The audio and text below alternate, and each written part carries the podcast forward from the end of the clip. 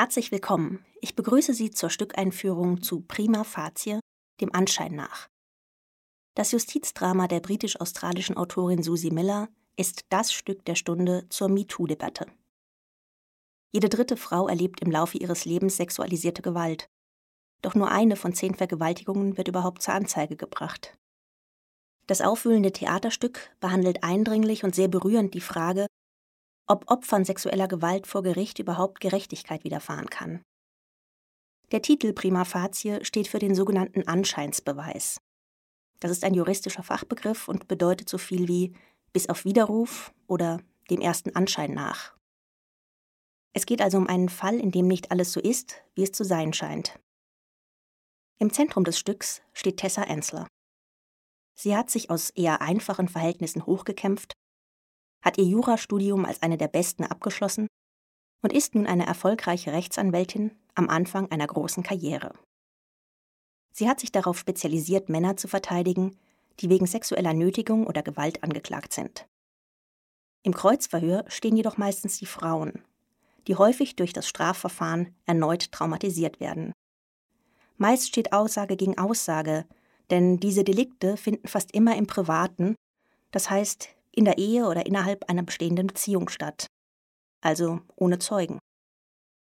Als Strafverteidigerin muss Tessa nun nicht beweisen, dass die Frau den sexuellen Handlungen zugestimmt hat.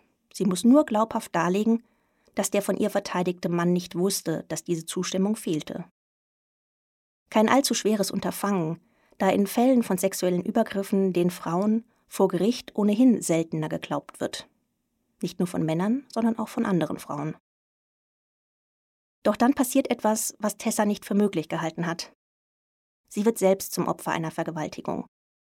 Plötzlich steht sie vor der Frage, wie es in ihrem Leben weitergehen soll.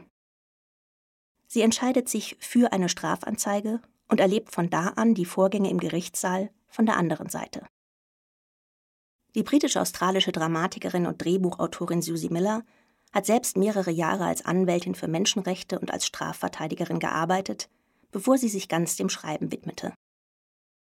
Ihre Theaterstücke werden weltweit aufgeführt und mit zahlreichen Preisen ausgezeichnet. Prima Facie wurde 2019 in Australien uraufgeführt und gewann alle wichtigen australischen Preise. Die Inszenierung am Londoner West End erhielt 2022 den Olivia Award, die wichtigste Auszeichnung des britischen Theaters. Auch am New Yorker Broadway macht das Stück Furore. Mittlerweile hat Susie Miller den Stoff von Prima Facie zusätzlich auch als Roman verarbeitet. Das Buch ist seit Ende Januar auf Deutsch erhältlich.